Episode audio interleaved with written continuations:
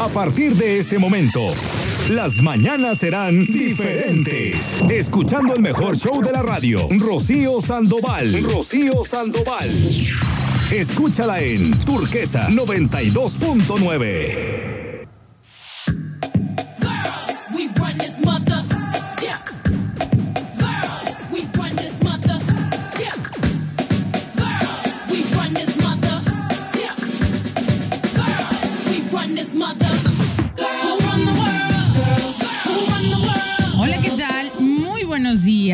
Eh, espero que, bueno, pues hayas amanecido muy bien, contenta, contento, de buenas. ¿Cómo no? Si todo en el universo eh, marcha a la perfección, porque uno no habrá estar de buenas, ¿no? La rotación a la Tierra, perfecto, amanecimos, que es eh, ahora sí que, pues, la fortuna más grande y a disfrutar este día. Muchas felicidades. Si hoy es día de tu cumpleaños, deseo que la estés pasando muy, muy bien. Y si estás ahorita un poco enfermo o enferma, deseo que recuperes tu salud lo más pronto posible. Mi nombre es Rocío Sandoval y voy a estar acompañándote hasta las diez y media de la mañana.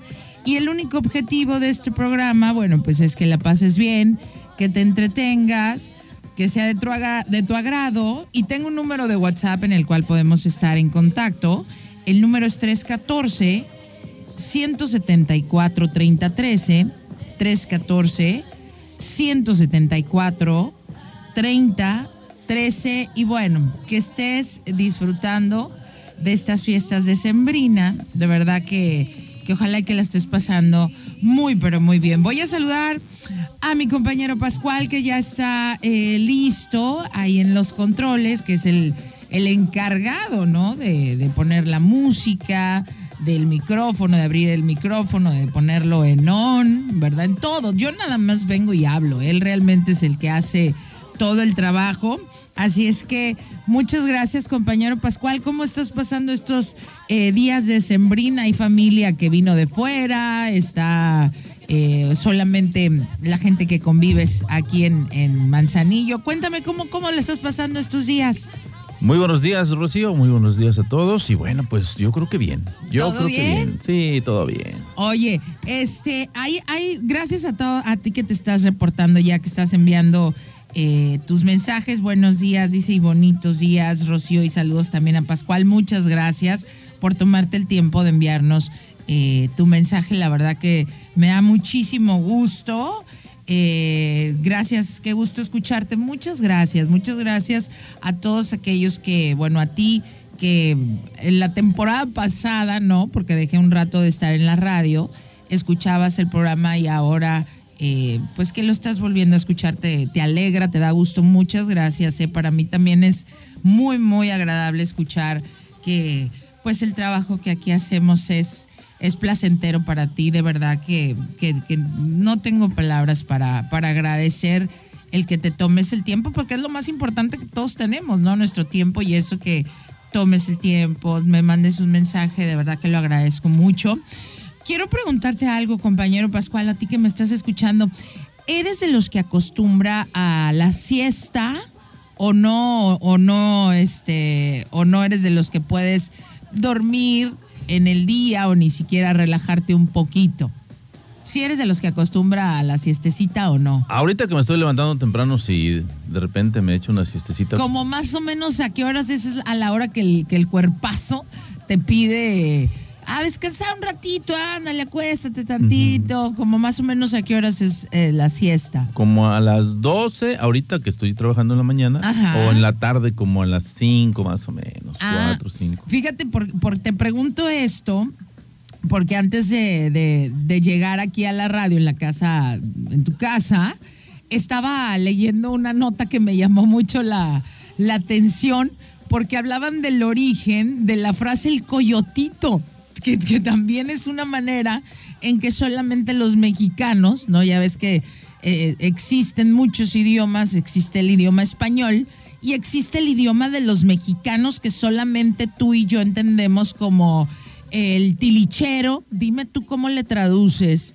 a un norteamericano de este, por favor, puede quitar usted su tilichero. ¿Qué qué es su tilichero? O sea, O sea, no hay una palabra que traduzca, ¿no? O todas estas enfermedades que nos dan solamente los mexicanos, el patatús, el soponcio, o sea, ¿cómo traduces cuando un extranjero te pregunta, ¿qué es el patatús? ¿No? Y son palabras, o sea, no, me voy a echar un coyotito. ¿Cómo le traduces a un norteamericano o a algún extranjero el coyotito, compañero Pascual? Híjole, pues está difícil, ¿verdad? Es- O sea, no hay manera. O sea, nosotros los mexicanos tenemos estas, estas palabras y además que también nos encanta hablar, o sea, en diminutivo. Usamos muchísimo porque además no decimos, me voy a ir a tomar un coyote, un coyotito, ¿no? Sí. Y entonces te digo, estaba, muchos saludos a Eli, que también ya se reportó. Y bueno, me llamó mucho la atención y me dio mucho, eh, se me hizo muy simpático el conocer el origen de la, de esa famosa frase que, en resumidas cuentas, es una siesta, pero que sé que también has escuchado esa expresión de, del, del coyotito, ¿no? Y bueno, explicaban que los animales, obvio, hay muchos como los coyotes, son animales nocturnos y ellos suelen dormi- dormir eh, durante el día varias siestas, activándose en la noche cuando suelen cazar, necesitan recuperar eh, la energía porque, digo, si no has visto ningún programa estos de Animal Planet eh, o Discovery Channel donde te, te explican o el mundo animal, gastan muchísima energía eh, a la hora de ir a, a- a la casa, ¿no? De ir a perseguir un, un animal. A mí me gusta ver muchísimo estos, estos programas. De hecho, eh, el otro día estaba viendo cómo los felinos, ¿no? No sé si creo que les, les platiqué el otro día, porque nosotros somos el único ser eh, pe- pensante, ¿no? El, el animal son criaturas de instinto y en ellos, en el, en el mundo animal, no existe el tiempo. Pero entonces, ¿cómo saben a qué hora hay que comer, a qué horas hay que cazar? ¿Cómo, cómo lo conoce eh, esto un animal? Y te lo platiqué, que los animalitos se basan en el sol. Cuando el sol, por ejemplo, les da exactamente el- en, lo que es la parte de arriba de tu cabeza, eh, ahí es cuando el animal sabe que es la hora de la comida. Cuando el sol les da en la parte de atrás que, que de- de la cabeza, ellos ya saben que es la hora de, de acostarse. Y tú dices, nada más por el sol. Sí, porque el sol es lo que nos da vida, es lo que nos da vitalidad.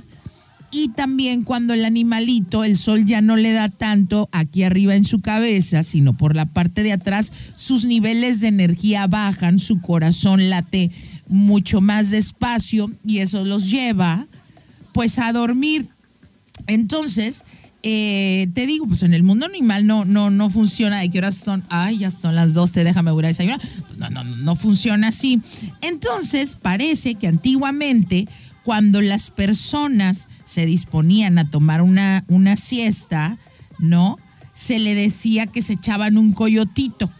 Sin embargo, con el tiempo la frase se fue modificando hasta, hasta llegar a, como la conocemos en la actualidad, pero todo surgió por esto. Recuerda que antes, pues no tenían ninguna distracción como la que tenemos nosotros. Todo, eh, nuestros antepasados, pues todo era ver el sol, eh, observar a los animalitos. Y como te digo, pues los animales nocturnos, solían, eh, suelen dormir durante el día varias, varias siestas, necesitan recuperar eh, su energía, ¿no? Para la noche cuando salen a cazar. Y esto lo, observaban nuestros antepasados y de ahí surgió la frase de me voy a echar un coyotito. Por último, ya sabes que nosotros los mexicanos, como te cuento, usamos el diminutivo de, eh, de coyote, ¿no? En estas siestas, ¿no? Que son cortas o cortitas, ¿no? Porque ya sabes que a los mexicanos, híjole, cómo nos encanta hablar en, diminutivo. Y ya eh, te digo, y esto de los coyotitos o, eh, siestas, ya hablando de esto, los expertos eh, de la salud recomiendan que las siestas son, son muy beneficiosas para ti, para mí, para todos, entre 10 y 20 minutos al día es una hora adecuada, no ese, ese momento, no unos 10 y 20 minutitos, y que se tomen, las siestas tienen que ser, así lo recomiendan los expertos de la salud, que se tienen que eh, tomar antes de las 3 de la tarde para que no interfiera con el sueño eh, nocturno, ¿no? Porque vamos a suponer que decides tomarte una siestecita o un coyotito como a las 5 o 6 de la tarde, ¿no? Pues eso va a interrumpir o va a interferir en tu sueño y vas a andar a la una de la mañana que no puedes ni dormir. Entonces, tiene sus beneficios, así lo explican los que saben, eh, que tiene beneficios estas siestas, ¿no? Que te ayuda a que te relajes, eh, ayuda a la fatiga, el mejoramiento del humor, ¿no? También te ayuda a estar en un estado eh, de alerta más intenso porque descansaste y también pues va a incrementar eh, pues tu desempeño. Entonces, bueno, pues si tenías alguna curiosidad, se me hizo eh, pues simpático, ¿no? Comentarte el origen de esta frase coyotito, ¿no? Que fíjate nada más, ¿no? Como siempre volvemos, y vuelvo al, al- al punto A de todo, lo que uno hace, lo que uno dice, las costumbres que tú y yo tenemos, y, y que nadie eh, nos explica el origen, porque nadie nos enseñó, de verdad que yo, híjole, cómo me hubiera gustado eh, haber tenido eh, un sistema de educación donde nos enseñaran a cuestionarnos cosas. Creo que el día al que el otro día lo comenté, no sé si lo escuchaste, compañero Pascual, que sería maravilloso, imagínate en la escuela, que tuviéramos eh, un maestro, ¿no? O que el sistema educativo fuera. Ponle tú que el maestro llega al, al salón y que nos hubiera enseñado, ¿no? A ver, chicos, investiguen mm, el, el ejemplo más, más fácil, ¿no? Y el más claro de todos. A ver, investiguen eh, los niños héroes. Y ya, ¿no? Todos estudiando. Al día siguiente el examen ya listísimos, los que han, han estudiado, ¿no? Y cuando llegara el maestro que dijera, ok, ¿y cómo están seguros de esto? No, maestro, pero vienen los libros. Sí, pero ahí los libros alguien contó una historia. ¿Cómo sabes tú que la historia que te contó es real? Imagínate la cara de todos nosotros que hubiéramos dicho. Pues sí, sí es cierto. Pues, pues yo nada más fui a abrir un libro de algo que me dijeron que hiciera y no pregunté nada más. Nada más me basé, pe- pe- pero ¿y entonces qué, qué hago, profe? Investiga en otros lados, haz tus opiniones, ve si lo que te estoy diciendo es verdad. Si nos hubieran enseñado a cuestionar, sabríamos todo. Sabríamos por qué creemos lo que creemos y hasta tuviéramos la opción. Porque no, o sea, ni siquiera, te- o sea, no sé si lo has pensado, pero ni siquiera has tenido una opción. Lo que tú piensas, lo que tú crees, ni siquiera son ideas originales, es algo que aprendiste y que te enseñaron y que jamás te nos educan para no cuestionarnos nada. Es increíble. Fíjate nada más, ya vejez viruela, compañero Pascual, anda uno aprendiendo las cosas. O sea, es, es este eh, muy, muy, muy interesante el, el- el cómo, te digo, repetimos cosas que, que ni sabemos su origen, ni sabemos ni qué, ni cuándo. Te digo, miren, les voy- te voy a confesar algo, compañero Pascual. No sé tú cómo andes en esos menesteres, pero yo creo que como hasta los 21 años, de verdad, no se vayan a burlar de mí, porfa.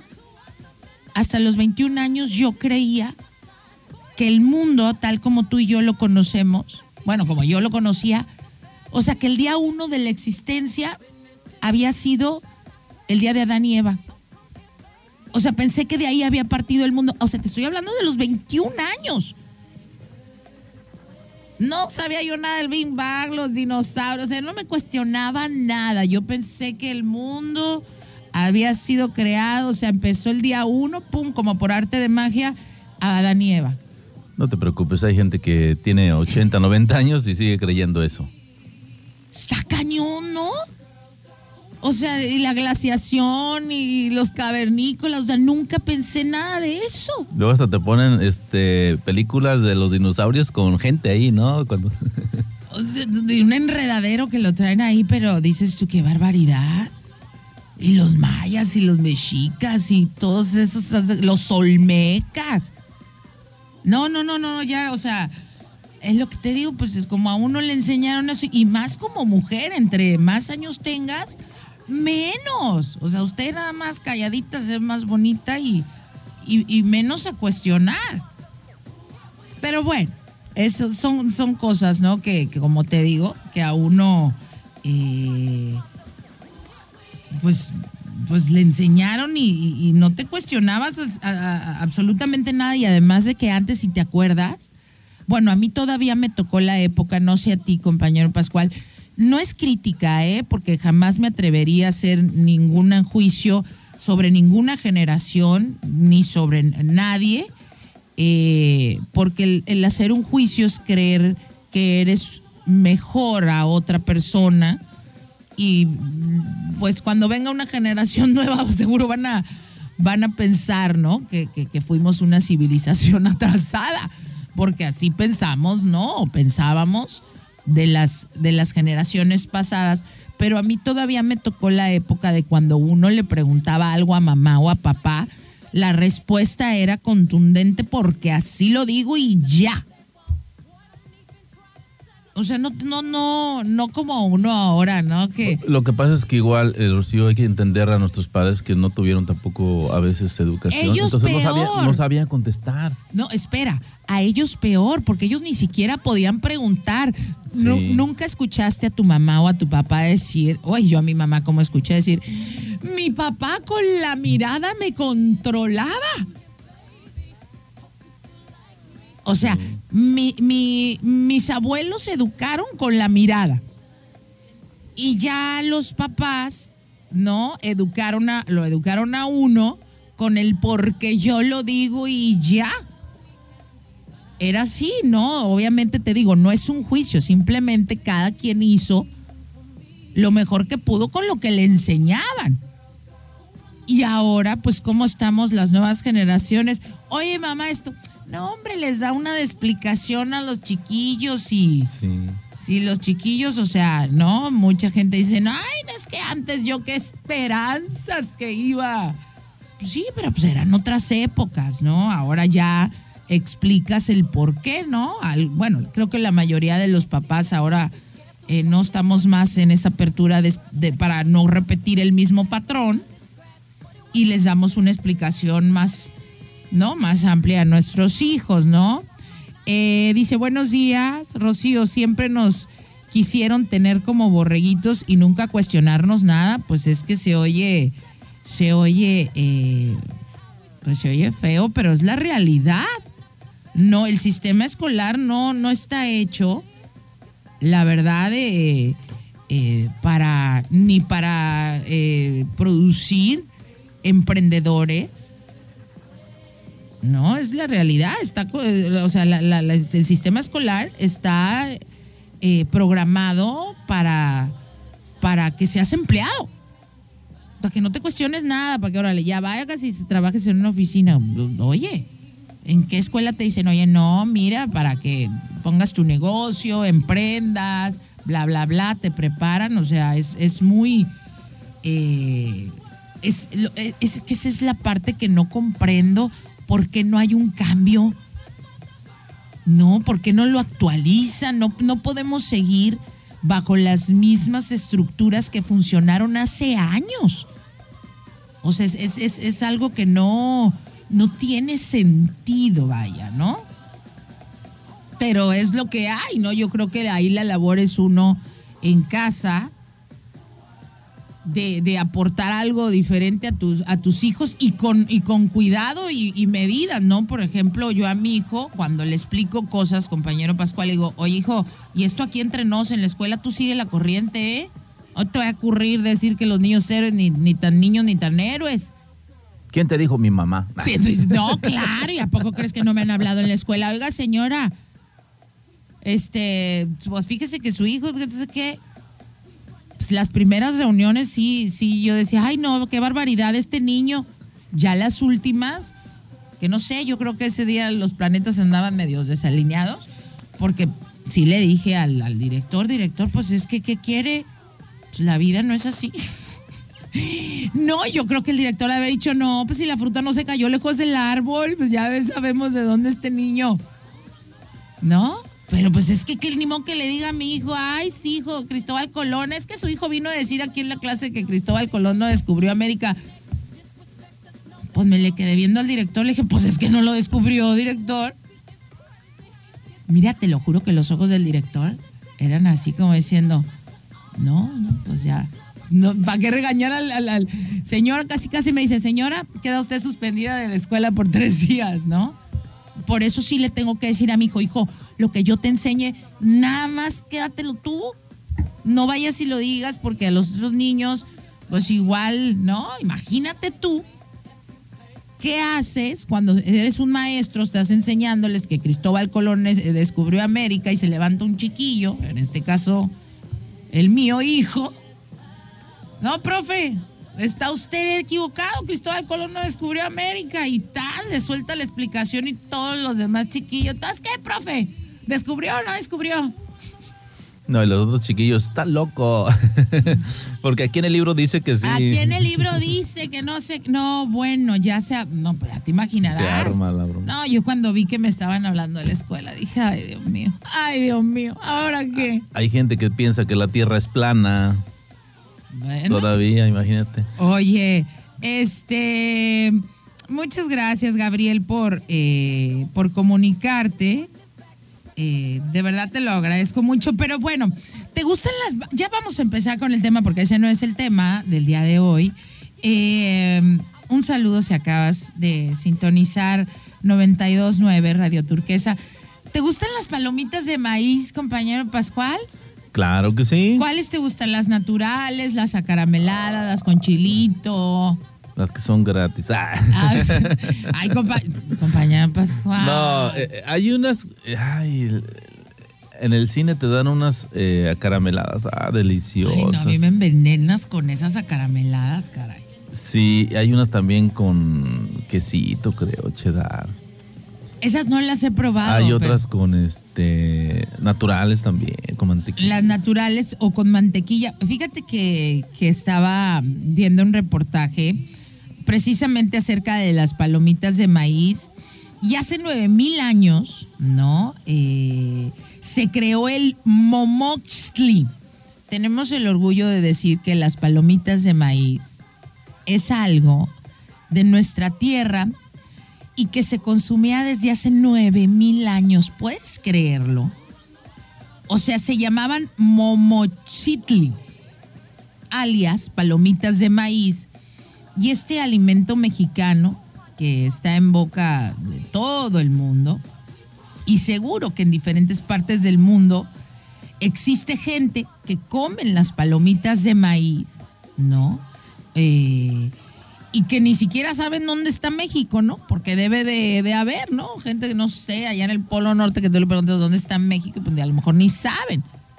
Pero han comido las palomitas eh, de, de, ma- de maíz, como te digo, ¿no? Pero de, qué han probado, como te digo? Podrán no saber dónde está México, pero de qué han probado las palomitas de maíz, las han probado. Y la verdad es que podemos regodearnos con gusto de que el maíz palomero, nuestro maíz palomero, pues es mexicano.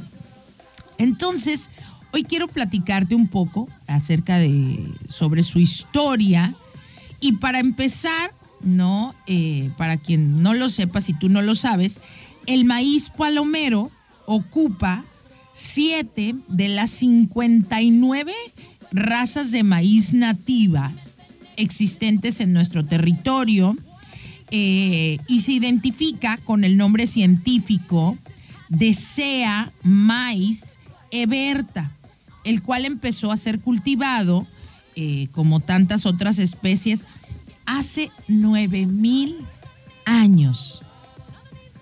O sea, imagínate tú, yo no me acuerdo ni, ni, del año pasado.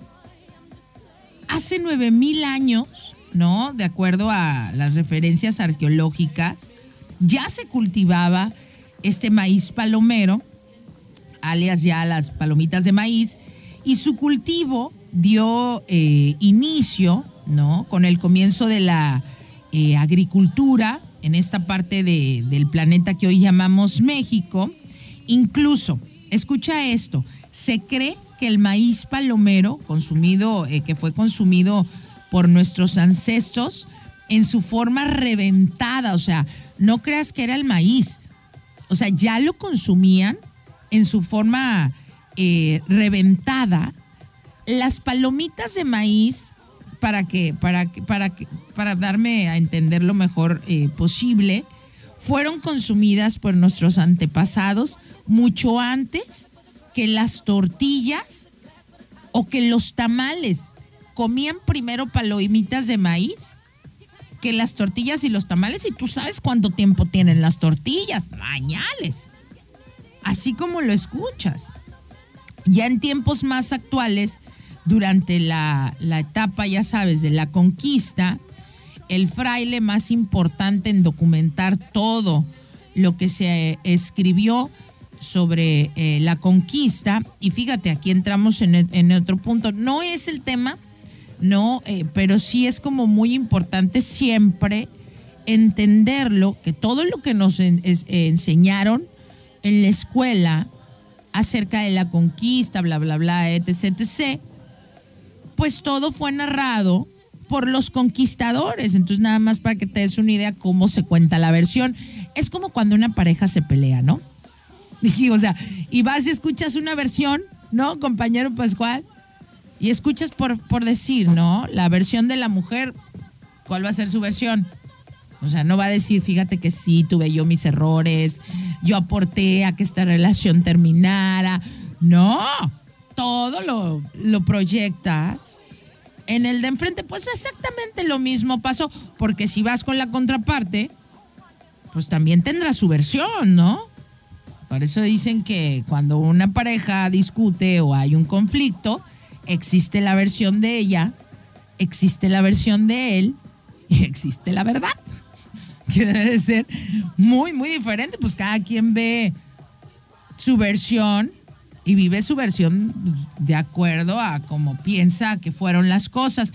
Pues así igual. Entonces, este fraile que tenía el nombre de San Bernardino, Bernardino de Sagún, él fue el máximo narrador, ¿no? Eh, históricamente hablando de todo lo que sucedió en la conquista y la historia eh, de las cosas eh, de la Nueva España. Pues dicen que fue tal el asombro eh, de Bernardino de, de Sagún cuando vio estos granos de maíz tostado, porque estamos hablando eh, del, pues del origen de las palomitas de maíz, de este maíz palomero, que se llamaba momochtli, y que cuando este fraile eh, vio cómo estos granos de maíz tostados que al fuego, fíjate qué hermoso lo, lo, lo describían, ¿no? Se abrían en forma de flor a los que los nativos, porque así lo, lo escribió, así lo narró, te estoy contando cómo lo, de- cómo lo describió Bernardino de Sagún, dice, mi asombro al ver los granos de maíz tostado que al fuego se abrían en forma de flor, a los que los nativos llamaban momochtli. El religioso también contó que las mujeres, fíjate qué interesante, que las mujeres indígenas adornaban sus cabezas con este manjar durante las fiestas en honor a Texcatlip, Tecasti- ay Dios mío, que es que a veces me hace bien difícil, disculpen, no, no, no domino el idioma, Tecasticopla. Ay, no, yo creo que lo dije mal, ¿no? Tezcatlipoca. Ahí está ya. Bueno, entonces durante esta, eh, durante estas fiestas de Tezcatlipoca, ay, no, nomás no me sale, pero bueno, las mujeres con, con, la, eh, con los granos de maíz ya reventados, o sea, las palomitas de maíz, las mujeres se adornaban la cabeza y danzaban, ¿no? Y esto lo explicaba él, emplumadas, ¿no? Y, y que las plumas eran de color coloradas. Todos los brazos y las piernas también llevaban en las cabezas puestos, en lugar de flores, estas, eh, este maíz reventado, porque pues en ese momento no se les conocía como palomitas de, de, maíz, ¿no? A este que llamaban momochtli. Y que cada grano explicaba, así les explicaba, les pasaba el chisme, pues, ¿no? Eh, Bernardino de Sagún decía que cada grano era una flor blanquísima. Claro que por aquellos años, pues ni se imaginaban que nueve siglos después, fíjate aquí las ironías, ¿no? De, de- la vida, mientras que nuestros indígenas, ¿no? Pues era, es algo de nuestra tierra, es un invento, el, maíz palomero, nueve, nueve siglos eh, después, un norteamericano que, vino a dar a nuestras tierras conoce, conoce estas eh, palomitas de maíz, el, país, el maíz palomero, y resulta que este estadounidense durante la Gran Depresión de entre 1923 y 1933, ¿no?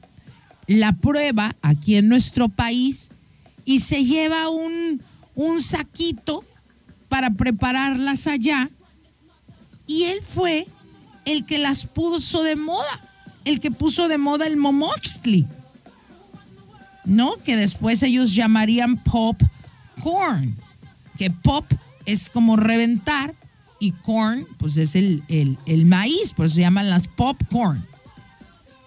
Entonces este hombre, como en la Gran Depresión eh, de los Estados Unidos no había dinero y pues era muy barato este alimento, pues comenzó a ser como una especie de botana muy rica para los estadounidenses y además muy económica. Entonces empezó cuando eh, montaban estas, eh, pues que ponían las pantallas y ahí proyectaban las películas.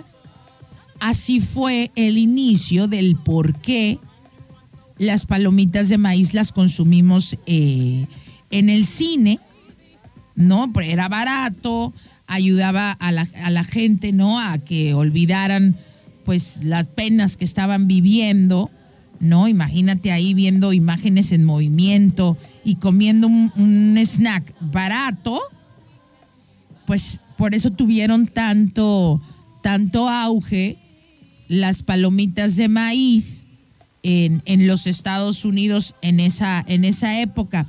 Pero bueno, ya ahorita existen muchas versiones, como las que le gustan al compañero Pascual, que son las palomitas acarameladas. ¿Y qué sabemos de las palomitas acarameladas? ¿Quién las, quién las creó? ¿O de dónde surgieron? No sé si te has hecho esa pregunta. Y resulta que también las abuelitas mexicanas son las creadoras de las palomitas caramelizadas. De hecho, en Chiapas, estas palomitas se comen desde tiempos ancestrales. Pero ¿sabes cómo las preparaban? ¡Ay, qué delicia! Las preparaban con miel de abeja y con miel de piloncillo. Imagínate qué delicia, compañero Pascual. Yo, nunca las he probado así. Yo ya nada más con el dulce este que nos... Pues sí, así como las del cine. Las que nos venden en los cines, pues. Pues también le echan, ya ves que salsita, este, salsita picosita, le echan algunos, este, yo le, le he echado eh, azúcar en vez de sal. A mí me gustan con azúcar. Ah, mira, nunca, no, yo Este- nunca las había, o sea, nunca se me hubiera Ah, ocurrido con, pero- con pero- azúcar. Pero poquita, nada más un toquecito, no vaya a creer que le aviento tres Ajá, cucharadas. así empanizadas en azúcar, Sí, no. Leve, leve. Y también las he probado, ¿sabes con qué? Eso yo, lo primero que veo le echo, este, con leche... Nestlé. No, ¿sabes qué? Yo, este, con qué las he probado con, con el juguito del chilito jalapeño. Oh, Sí, o con Valentina Pues y yo también. creo que combina con todo, Con ¿verdad? todo, ¿no? Ya Es que, dependiendo lo Pues que es como quiera. la tortilla. Sí. La tortilla, dime tú a qué no le va, ¿no? O sea, sabe, sabe rico con todo. A veces comen chilaquiles con tortilla. O to- no, chilaquiles con tortilla o también este la torta de, de chilaquiles. No, somos una chulada para la gastronomía en México. Pero bueno, de hecho en Chiapas las palomitas se comen, de- como te digo, desde tiempos ancestrales con miel de piloncillo. Este, una golosina a la que llaman puchinu, muy conocida en Tuxtla Gutiérrez y también en Chiapas de Chiapa de Corzo. Y como dato también, fíjate que esto eh, me llamó mucho la atención. No vaya a hacer usted corajes, compañero Pascual. Pero ¿sabías tú que este el 19 de enero, que ya va a ser, ya estamos más cerca del 19 de enero, resulta que el 19 de enero, escucha esto, en Estados Unidos de Norteamérica es conocido este día como el día de las palomitas de maíz. Se adjudicaron mis vidos. O sea, se adjudicaron la creación de las palomitas de maíz cuando, I'm sorry, ni al caso. Y nosotros no tenemos... A, vuel- a ver, vuelvo al punto A. Si nosotros lo hemos consumido desde hace nueve mil años. Bueno, tú y yo no, pero nuestros antepasados sí. O sea, ya, se llamaba Momoshli, que no se hagan, que no, que no se acuerden. Y el 19 de enero, Y es- en los Estados Unidos, se celebra la creación de las popcorn. ¿Qué tal? Lo bueno es que la historia ya este, los está descubriendo, ¿no? Porque igual tú le puedes decir, este, cuando no tenías internet, cuando no tenías más información, pues le decías, pues, son, son de Estados Unidos, ¿verdad? Aquí nacieron. Ya cuando te das cuenta que no manches, no es cierto. Llegas a México, oye, aquí también comen palomitas. Sí, hace mis abuelos, mis tatarabuelos, mis... Ya dices, pues, ¿qué onda? Creo que aquí fue primero que allá. Oye, oye, compañero Pascual, hablando de esto, eh, de, cómo se adjudicaron eh, la, creación, ¿no? Eh, de, las palomitas de maíz, que bueno, pues, nada más revisando la historia, pues ya con eso se da uno cuenta que no. No son norteamericanas las palomitas de maíz, nada más les aviso que se llamaba Moxley y que desde hace nueve mil años, antes que la tortilla y antes el que el tamal, nuestros antepasados, pues fueron los creadores y ahí están los libros, eh, ¿no? Que, que, que, pues simplemente el maíz, ¿no? Pues don- don- donde es la cuna del maíz, ya nada más empezando por ahí.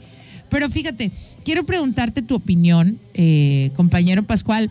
No me quiero meter en, en rollos de política, ni si estás a favor o en contra, pero yo recuerdo, ¿no? Que nuestro presidente, Andrés Manuel López Obrador, hace muy pocos días estaba, no veo noticias, no sé por qué. Ah, porque estaba viendo lo de las heladas, los, los fríos, estos que en Estados Unidos, hombre, les fue re mal eh, en estas fechas Les, decembrinas. les está yendo, ¿no? No, sí, caray, qué barbaridad, ¿no? Bueno, pero te digo, y, y entonces, eh, como estaba viendo esto, que, que esta bomba ciclónica de frío que, que- tienen en Estados Unidos, en Norteamérica, estaba viendo una nota precisamente de nuestro presidente Andrés Manuel López Obrador y, me gustaría saber tu opinión, eh, y tuya también si me estás escuchando y si tienes ganas de opinar eh, que parece que llega el presidente de Ucrania a visitar al presidente Biden eh, de los Estados Unidos, el presidente número 46, si no me equivoco, porque yo nunca voy a olvidar que Obama fue el 44, 45 fue el innombrable, el innombrable y el 46 pues, pues, es Biden. Si me equivoco, por favor, corríjame. Este, y el presidente Biden le da la bienvenida al presidente de Ucrania y le dice bienvenido a América. No, bueno, pues con lo nacionalista que es eh, Obrador, en su conferencia, me imagino que fue, en la conferencia estas que dan las mañanas, eh, él pues le mandó un mensaje fuerte, pues yo, es que yo es la primera vez, por eso a mí no me cae mal el presi, porque yo es la primera vez. Digo, no, no estoy diciendo ni que no haya corrupción, no estoy diciendo que haga todo bien, pero ante mis ojos hace muchas cosas que nunca ningún presidente había hecho, como que ponérsele al tú por tú a, Biden públicamente y decirle, oye, me hablas por teléfono ayer diciéndome que Estados Unidos y México, que tenemos que ser iguales, que yo, que tú no eres superior a mí, bla, bla, bla, bla, bla, bla. Y al día siguiente llega el preciso de Ucrania y le dices, bienvenido a América. Oye, nada más recordarte, mi querido Biden, una clasecita de historia, de geografía, que América, pues América es Guatemala, América es México, o sea, no nada más, es nada más, es Estados Unidos de, Norteamérica. Dice, y tanto lo han marcado que hasta en las películas hollywoodenses, cuando las hacen, y ves que desde la del Titanic, El Padrino, todas estas películas, cuando los europeos se refieren a ir a Estados Unidos, ¿eh? De Norteamérica, no a México ni a, nada de acá, siempre dicen, ¿a dónde vas? América. Y le dijo, oye, no, pues América somos todos, ¿eh? O sea, no nada más, eh, no nada más Estados Unidos, pues, nuestros vecinos del norte. Entonces me quedó muy, muy marcado esto porque la verdad jamás lo había escuchado que otro eh, presidente se interesara en esas cosas como de aclaratorias. ¿Qué piensas tú, eh, compañero Pascual? O sea, si te da gusto, no te importa, hay que cada quien haga lo que quiere, que le pongan el nombre que quieran. Bueno, pues es bien sabido que Estados Unidos se siente dueño de toda América. Entonces por eso se expresan así, pero pues igual... Pero es que nadie se los había dicho como que tan no, hombre, público, pues es ¿no? que este presidente, la neta, se, se la rifa, pero cañón, y es que tiene respaldo del pueblo. Si no tuviera el respaldo del pueblo, pues la neta que no dijera nada. tiene respaldo, mucho respaldo. Entonces, él se siente con... eh, Pues es que está diciendo la verdad, o sea, Sí, no, independientemente claro, claro. De, de- de si te cae bien o no te cae, eh, no te cae el presidente Andrés Manuel López Obrador, pues la verdad la está diciendo al menos cuando hablan la- de historia. No, lo mismo cuando mucha gente se burlaba que le pidió que España ofreciera unas, dis- unas disculpas públicas, ¿no? Y mucha gente se burlaba. "Ay, puede que, que- que no te caiga bien, pero está diciendo la verdad, porque que- la historia eh, fue totalmente diferente. O sea, nadie habló de todos los suicidios que hubo de nuestros indígenas. Muchísima gente, señor, eh, mujeres, eh, hombres se mataron. ¿Por qué? Es lo que te dije el otro día. Imagínate que hoy aparece una nave gigante en México y nos dicen a todos que lo que tú crees no existe y que mira y nos dan, no, y nos dicen, no, no, no, mira, aquí el, el- tu Dios es mentira y este es el, o sea, y te cambian todo y ahora vas a creer en esto. Te guste o no, o sea, debió de haber sido un choque tremendísimo y son muchas cosas de las que no se hablan, ¿no? Del abuso eh, sexual a las mujeres, lo que trae es estos conflictos, ¿no? Entonces, pues mentiras no decía, Pues la verdad, el, el preciso que tenemos ahorita, el presidente, híjole, tiene una memoria y un conocimiento que nos da una cátedra de- en todos los sentidos. Mira, eh, a veces este, lo, veo un ratito en las mañanas y no, hombre, cualquier cosa que le pregunten, se la sabe. Y si no, y si no sabe algo, pues él dice, no tengo este datos sobre eso, pero lo vamos a investigar, lo vamos a seguir.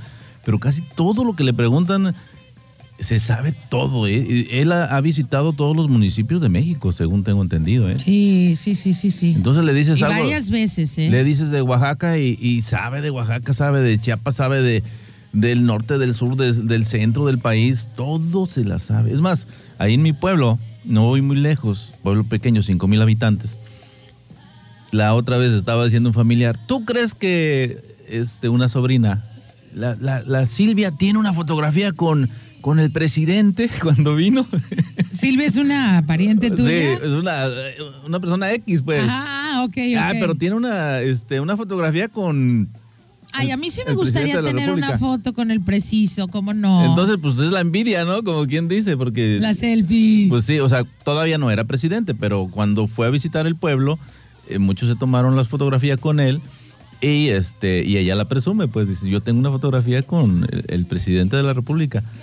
¿Por qué? Porque ha visitado, te digo, todos los municipios del, país, increíble, ¿no? Mira, yo eh, estoy consciente que no hay gobiernos perfectos, que la corrupción eh, desgraciadamente va a estar siempre presente. eh, en unos gobiernos estará a mayor escala, en unos estará en menor escala, con cero conocimiento en política, pero con un poco de observación. eh, obvio el comentario que hago eh, no tiene ni es la verdad, es solamente una observación, ¿no? Que me gusta mucho, eh, más que pensar y, darle vueltas al asunto, me gusta mucho observar, creo que he aprendido más observando y creo que sí se, ha- o sea, se han hecho al menos cosas que nunca habían sucedido. Es lo que yo noto en este gobierno. Que si hay corrupción o no, que es perfecto, no, no, no creo que sea un gobierno perfecto, pero sí han sucedido muchas cosas que en, en mi corta o en mi larga edad no había yo visto, ¿no? Lo de la corrupción en la Federación eh, Mexicana de Fútbol que haya sido expuesto, nunca lo había visto. Cuando sé que otros gobiernos, ya ahora con todas las pruebas, no una condonaron los impuestos a clubes que tienen todo el dinero del mundo, ¿no? O sea, e- era un insulto demasiada, o sea, la corrupción en tiempos pasados o sea, ya era una ofensa para el pueblo. No sé si este sea eh, un gobierno perfecto, vuelvo a repetirlo, no lo creo, pero no lo veo como los, los pasados, que era una, ya era algo más allá de un insulto, ¿no? Ya era un basta. No se puede seguir así. O sea, díganme si, por favor, si hubo alguien peor que, que Salinas, que, que, que, que Peña, que Fox, que Calderón, o sea, ¿de dónde saco otro, otro que yo diga, no, antes estábamos mejor? Estás joven, ¿no? Estás joven. Estamos hablando Oye, ya desde. Eche- Echeverría. Espérate, no, si no, Portillo, Echeverría, no, López sé, Portillo, Miguel de la, Madrid. Madrid. ¿Cuánto no se devaluó el peso? Ya Salinas le quitó tres ceros. Entonces, Por eso digo. ahorita si el dólar está en 20 pesos, no son 20 pesos, son 20 mil pesos por dólar. O sea, es lo que te digo, o sea, yo quisiera tener bases para decir, no, si estábamos mejor antes. ¿De dónde saco el mejor antes, neta de Peña? Ya no nos vayamos tan lejos, ¿no? O sea, cuando, mira, cuando hablamos de, de don Porfirio, que me encanta, lo- el otro día estaba en una cena, y ya no sé por qué salió el tema del, de papá Porfirio, creo que por el yerno, ya sabes que el escandalazo del Sí. yerno de don Porfirio, creo que por ahí fue. Sí, lo escuché, lo, lo comentaste, ¿no? En, el- en uno de los programas. No, no, pero espera, estábamos fue- en, fue en- en- fue en otra cena, ¿no? en una de estas eh, posaditas navideñas, una cena Ah, que, ok, que- ok. que fui invitada, salió el tema de papá Porfirio, ¿no? Y yo, calladita, me veo más bonita. Oye, dije, no, yo bastante investigo, hasta voy a estar opinando en una cena de don Porfirio. Dije, ay, que hable todo el mundo, ¿no? Y alguien comenta, es que don Porfirio lo han eh, pintado muy mal en la historia, pero también hizo muchas cosas buenas.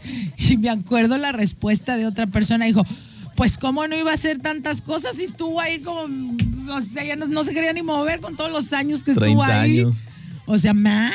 Más de 30 años. No, pero mucho más. Entonces, ay, no, yo dije, qué, qué, qué barbaridad. Este, cada quien tiene su opinión, te digo. Eh, voy a ver qué opina Gabriel. Hasta el presidente López Portillo creo que dijo que iba a defender el peso eh, como, como un animal que lo iba a defender, pero yo creo que para su casa. Dice, hola Rocío, creo que este presidente eh, al menos sabe de cultura, eh, al igual que la primera dama, yo creo que es una de las eh, primeras damas más cultas que hemos tenido. No lo dudo que se compre sus cositas buenas, no lo dudo, pues, tiene su derecho, pero no la veo que sea una señora tan superficial. Igual me equivoco, ¿eh? A ver, escucho que algo quiere que escuche el compañero Pascual. ¿Ya has escuchado esta canción? Eh, compañero Pascual, ¿de dónde la sacaste? güey? Es nueva. Oye, ¿pero de quién es una es? obra de arte. No, no, Es es. Molotov. Es, oye, se la volvió, como dicen los chavos, se la volvió a rifar Molotov con esta mega canción que no habla más que de la verdad. Y yo me quedo con esta frase y te la pregunto a ti, compañero Pascual, y a ti que me estás escuchando, de los presidentes que han pasado de la República, eh, que te ha tocado eh, estar en épocas de ellos, ya olvidemos los que no, no nos tocó estar en esa época, pero de- dame, dame el nombre de un presidente, porfa, si, si así es tu caso, como lo, qué, barbaridad, qué buena canción la de Molotov, eh, que, te ha, que te ha ayudado, que te ha beneficiado. ¿Cuántos en el país,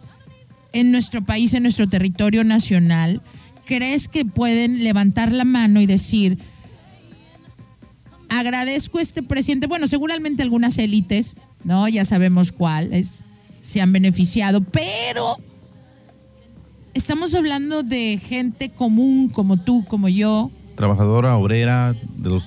gente, gente común, ¿no? Que no tienes acceso a las a, a- a estas eh, esferas, ¿no? Políticas Que de no son políticos, son pueblo, pues. ¿no? O, o, este no, lo que ya sabemos que sucede también, ¿no? Con, con ciertos personajes eh, privilegiados que tienen contacto eh, con, con las esferas políticas y se benefician, pero de ahí abajo, o sea, de ahí para abajo todos, dime si tú dices, ¿sabes qué?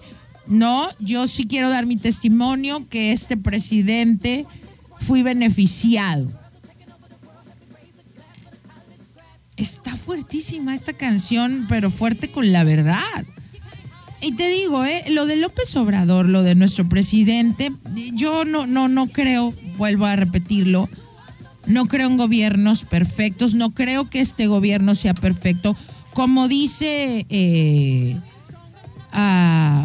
Molotov en su canción, sí es cierto, siento que pierde mucha energía y mucho tiempo en andarse quejando del pasado. Ya pasó, hombre, claro, o sea, enfócate en, en, este, en reparar lo que puedas, ¿no? Porque también, pues, en un sexenio corto no se puede, y, hay muchos intereses de por medio. Como te digo, nada es perfecto, pero lo que yo veo al observar, al menos, creo que no son como todas las parejas presidenciales. No veo, igual me equivoco porque no la conozco, pero a mí me da la impresión con la observación que, que, que tengo de que esta es una primera dama que sabe de cultura, que conoce, que trabaja, ¿no? Que no nada más se pone linda y saluda a la manita y se va al DIF a ver qué onda. No, no, creo que es una señora, independientemente antes de llegar a la presidencia, es una señora que sabe, que lee, que, o sea, que, que, que, que es que conoce. No, no la veo una señora tan superficial, hablo de la primera dama, de que se levante y diga, ay, Gucci Chanel, no sé, o sea, no. Y no lo dudo que tenga unos zapatitos buenos o una bolsa buena, un buen reloj. No lo dudo. Pues también no ganas tres pesos, ¿no? Ni es una señora que vendía tamales ayer sin desprestigiar a nadie que venda tamales. Pero, o sea, no sé si, si estoy siendo clara, pues, o, o en, en el punto de vista que estoy dando. No lo dudo que tenga sus cosas buenas, de valor, pero no la veo que todo tiene que ser Gucci, Chanel, Cartier, bla, bla, bla, bla, bla. Porque generalmente aparte no... La gente que es más intelectual no eh, ve lo otro muy superficial. Igual me equivoco, pero te digo, ¿eh?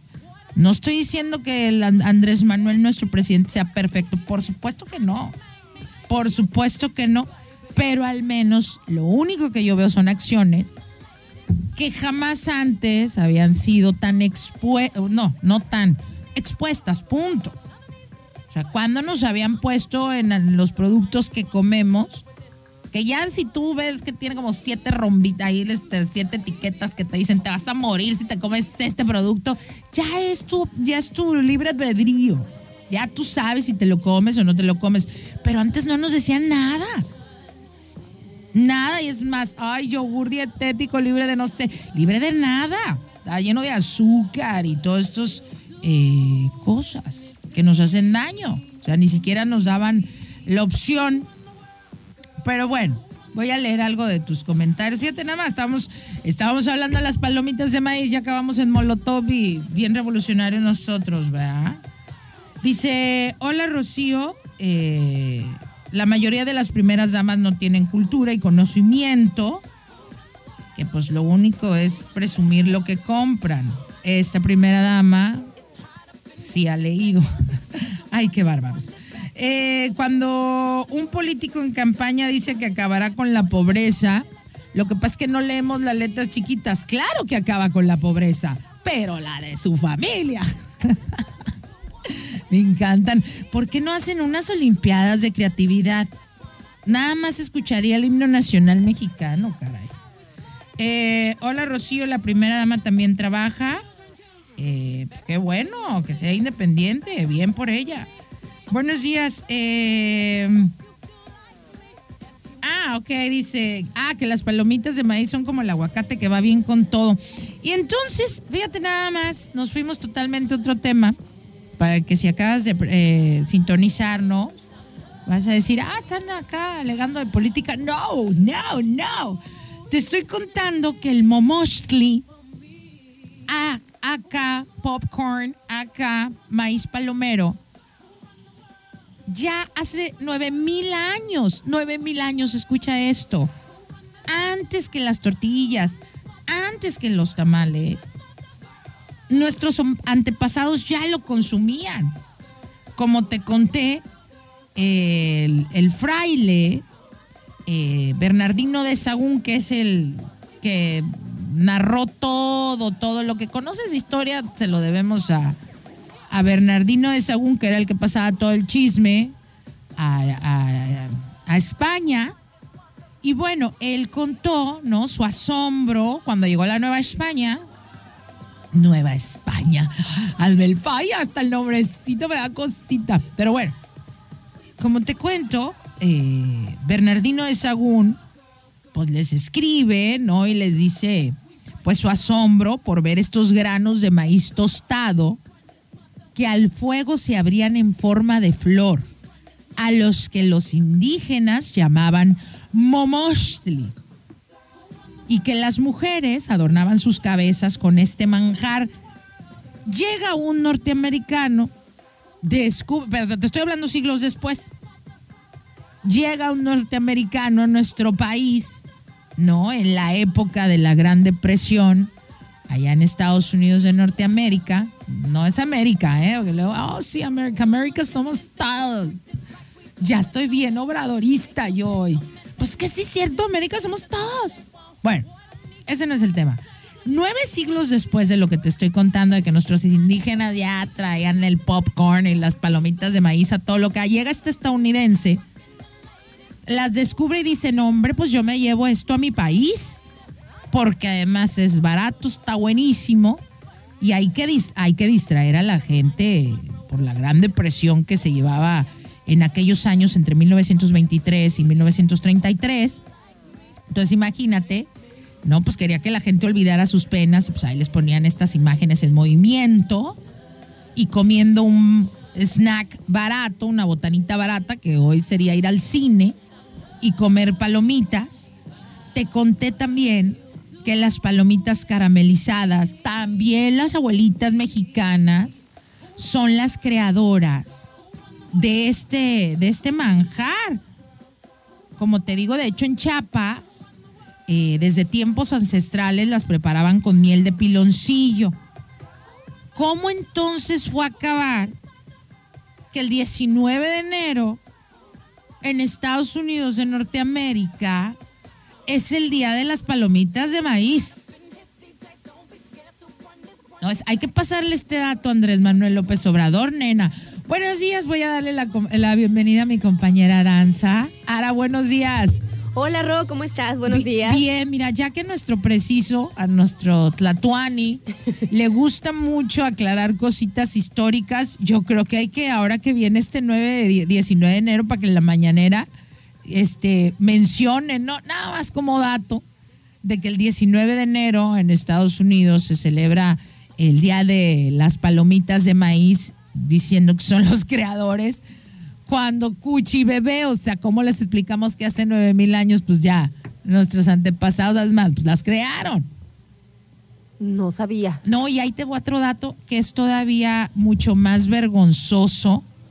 Y ayer que, que estuve preparando esta nota, nena, eh, me sentí, en principio sentí, me sentí mal porque soy parte de, de- la situación como está en nuestro país y ahorita te voy a explicar eh, el por qué. Porque sí es cierto que, que en 1893 eh, en, Chicago eh, se creó la máquina, la primera máquina portátil para hacer palomitas, ¿no? Eso es cierto, ellos crearon la máquina, pero no las palomitas, esas ni, ni, ni el popcorn como tú y yo lo conocemos, ese ya lo hacían nuestros antepasados de hace nueve mil años y ahí, ahí están las pruebas. Pero lo que sí me da mucha tristeza y soy parte del problema, nena, de ello, y yo no sabía que a pesar de que en México se cuenta con una gran variedad de maíces con los cuales se preparan las palomitas, eh, ¿sabes que no, no se están elaborando eh, aquí en México? El 99% de las palomitas que tú y yo comemos, eh, que comemos los mexicanos, son importadas de Estados Unidos. Y por ello, desde hace cuatro años ya la fundación eh, llamada Tortilla está trabajando pues, pues en, un proa- en un programa de rescate de las palomitas de, de maíz mexicano y nos pues es una campaña donde nos quieren invitar a que nos sumemos eh, y a que compremos y difundamos nuestras verdaderas palomitas de maíz porque además, nena, datos que tampoco nos llegan aquí a- a México, pero fíjate que las, las palomitas de, de maíz en los Estados Unidos, eh, en un tribunal, hace, hace no muchos años, eh, resulta que en una investigación fueron demandados que las palomitas estas de bolsita que uno va y compra y mete al, al microondas tienen un compuesto que causa enfermedades pulmonares, bronquitis obliterante, que es una afección pulmonar obstructiva que dificulta el flujo del aire a los pulmones y es irreversible. Cuando yo leo esto, nena, casi como condorito me voy para atrás porque yo las compro y se las doy a mi hijo, ni siquiera las compro para comérmelas yo. Y yo dije, hijo de la mañana, o sea, le estoy comprando a mi hijo además un producto nocivo para su salud, que le puede dar bronquitis, esta eh, bronquiolitis obliterante, que es una afección pulmonar, una afección pulm- pulmonar obstructiva, que dificulta el flujo del aire a los pulmones y es irreversible. ¿No? Eh, entonces, eh, el Tribunal Federal en Colorado en el 2012 acordó que porque uno de los demandantes fue el señor Wine Watson, de 59 años, fue indemnizado con una cifra millonaria por los fabricantes de palomitas de maíz Glister Mary Lee Corp y la cadena de supermercados Kroger eh, por negligencia, porque no nos advierten en un etiquetado sobre el peligro que tiene esta molécula, eh, las palomitas eh, de maíz, siendo que las palomitas de maíz de la forma que la preparaban nuestros antepasados, en sí mismas son un alimento súper sano. Son granos completos que aportan fibra, eh, abundantes antioxidantes. Eh, sin embargo, lo que nos daña son las grasas procedentes de las mantequillas o el aceite con las que se fríen. Y ya ni hablar del caramelo y el azúcar que, pues de las que comemos ya sabes dónde. Y qué tristeza, la verdad. De verdad, como ya soy tan consciente de que una, como te lo dije el otro día, nena, que creo que este, estábamos afuera platicando aquí de la radio, creo que te comenté que aprendí algo que, que decía que una buena, intex- una buena intención sin acción no es nada. Entonces yo dije, ay, sí, no, qué feo siento que el 99% de las palomitas que comemos los mexicanos sean importadas de Estados Unidos y además nos están matando y nadie nos dice nada. Y yo se las compro a mi hijo. O sea, yo lo estoy envenenando. Si yo no las empiezo a preparar natural en forma de mi casa, pues ¿qué estoy haciendo? Nada. Nada más vine a decirlo, pero, pero pues, pues ¿cuál, cuál evolución como ser humano, cuál conciencia, ¿no? Y, y no, no sabía yo, nena, me siento, me siento, ah, ¿cómo te puedo decir? No, no triste, pero, híjole, me, me, me- no me gusta no tener información como esta y no nada más en, en- en- en sentido nacionalista de quiero consumir todo lo mexicano. No, no, no, no, no. Sino porque es cierto, todo el tiempo voy y compro estas palomitas que son de, marca norteamericana, las de la cajita azul, y nunca me había puesto a pensar que, que está habiendo una crisis en nuestro país, eh, que ya no se, eh, se están eh, produciendo estos alimentos aquí porque todo nos lo están mandando de Estados Unidos.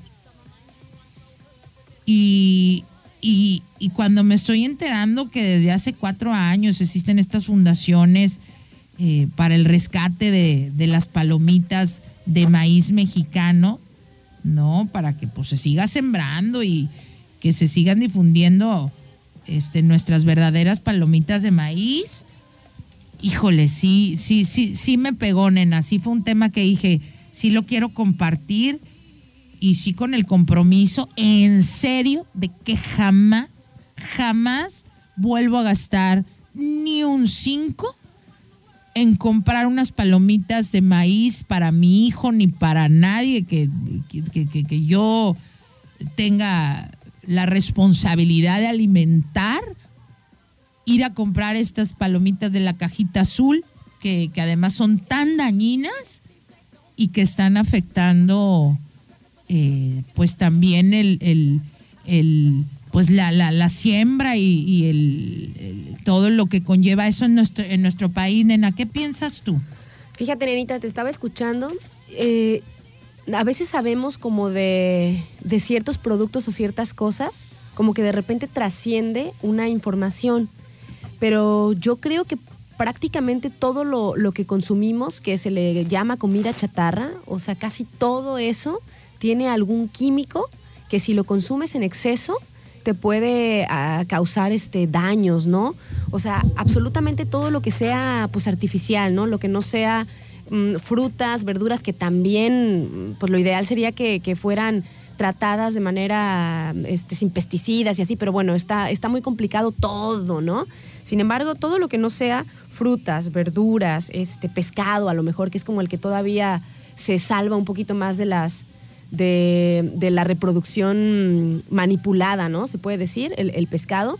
Pero de ahí en fuera, todo, nena, los juguitos, eh, los yogurts también, la- las papitas que me encantan, o sea, tienen algo para que tú las sigas comiendo, eh, las palomitas, o sea, todo, todo, todo lo que te venden en un en una tienda de esas, todos tienen eh, cosas que si los consumes en exceso te pueden hacer mm, pues daños irreversibles realmente, o sea, con esas comidas hay que tener mucho cuidado. O sea, sí son sabrosas y todo, y yo estoy segura que si consumes de vez en cuando una bolsita de algo, pues eh, tu cuerpo la, la procesa y la elimina, ¿no? Pero si a lo mejor dos veces a la semana o... Una vez a la semana. ah, te, te echas unas palomitas de esas, pues ya es un consumo excesivo, ¿no? De, de- de un producto químico que es nocivo para, para la salud. Así Pero es. eso y todo casi lo que te venden, todos los colorantes, nena, que les ponen, los sabores para que tú... Los conservadores. los conservados para que tú no puedas dejar de comer. Había un lema de las papitas que decía que no puedes comer solo una. No puedes. Sí, sí, claro. O sea, agarras una y ya valió.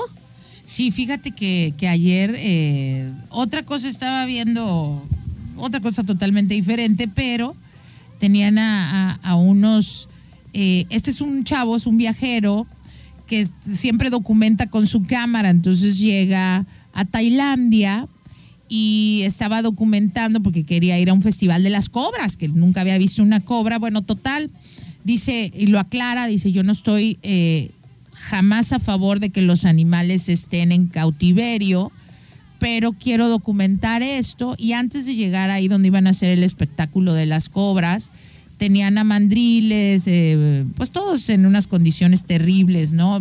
Simplemente el tener un animal en una jaula, ya, ya ahí, ¿no? Ahí te dice eh, la falta de, de consideración a otra criatura. Y llega otro, o me acuerdo que uno de los encargados ahí de, de, pues de este lugar donde tienen a los monos y todo en jaulitas, y le da una bolsa de dulces y le dice, regálaselos. Les encantan. Entonces este muchacho, mexicano, ¿no? Y empieza a decir, dice, es que no sé dónde guardar la bolsita, estaba hablando así bajito, no sé dónde guardar la bolsita, porque yo sé, tengo el conocimiento de que el azúcar es malísima para los animales, los pone como, co- es como locos, es una adicción, es como para un ser humano que consume cocaína, darle más. Y entonces este muchacho se estaba guardando la bolsa así como que, porque no quería ofender a la gente que se los estaba dando.